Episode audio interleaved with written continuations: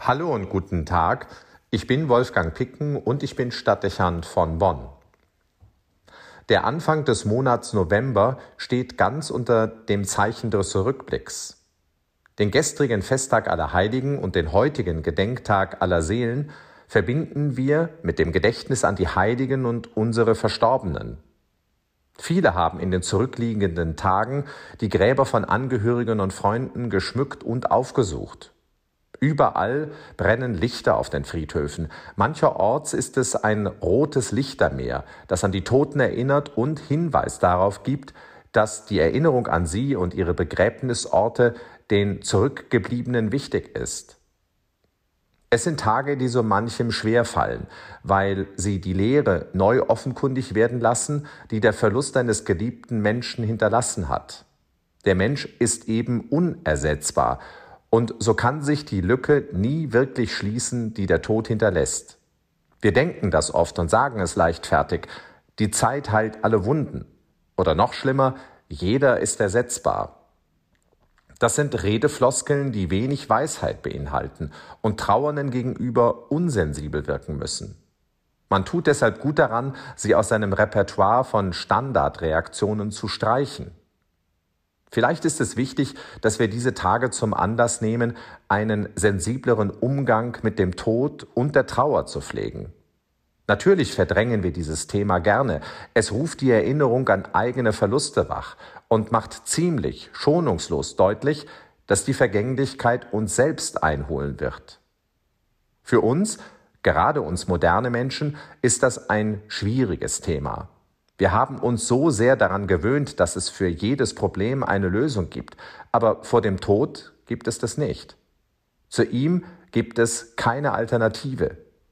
Das einzusehen und zu akzeptieren ist nicht leicht und obendrein zu wissen, dass niemand den Tag und die Stunde kennt, erhöht das Gefühl der Unsicherheit.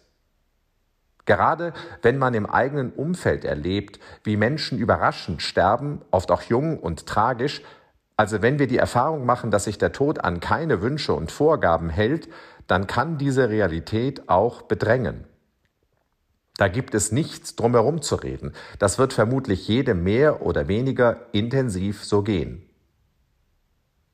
Zur Folge hat das, dass nicht wenige das Thema meiden und damit auch die Menschen, die davon berührt sind.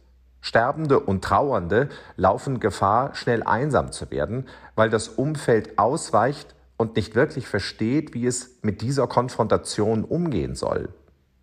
So verständlich das ist, so problematisch ist es auch. Es führt zur Verdrängung und am Ende zu unrealistischen Vorstellungen und Lebensentwürfen, die uns nicht gut tun. Was hilft es, in Luftschlössern zu leben und durch den Nebel von Illusionen zu gehen? Wir wissen, auch wenn es leichter gesagt ist als getan, in der Realität zu leben und sich ihr zu stellen, ist die beste Voraussetzung für ein Leben in Wahrhaftigkeit und Freiheit. Es hilft nicht, der Angst und der Trauer, der Leere und dem Schmerz auszuweichen oder diese Gefühle zu verdrängen. Aber wie dann mit ihnen umgehen? Wie sich annähern, ohne die Freude zu verlieren oder in der Dunkelheit zu versinken? Damit wären wir bei der zweiten Richtung, in die diese Tage weisen, wenn man sie mit den Augen des Glaubens zu betrachten versucht.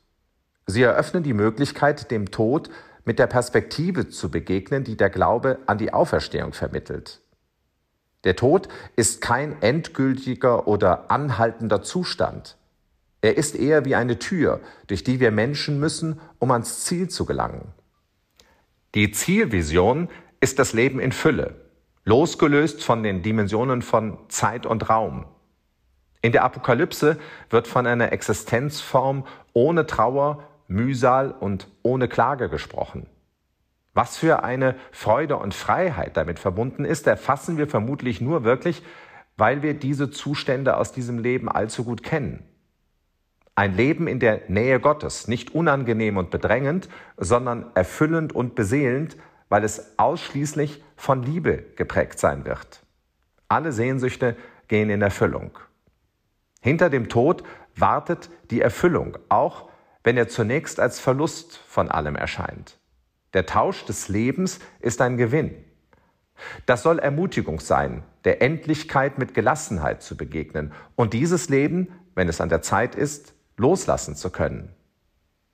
Auch hilft der Gedanke, die gehen zu lassen, die wir lieben. Wir könnten ihnen Besseres nicht wünschen. Wir erleben Tage im Wechsel der Gefühle. Die Konfrontation mit Tod und Vergänglichkeit, Realitäten, die Erfahrungen aufwerfen und Gefühle beanspruchen. Und in diese Begegnung wird die Botschaft von Ostern formuliert, tröstlich und bestärkend.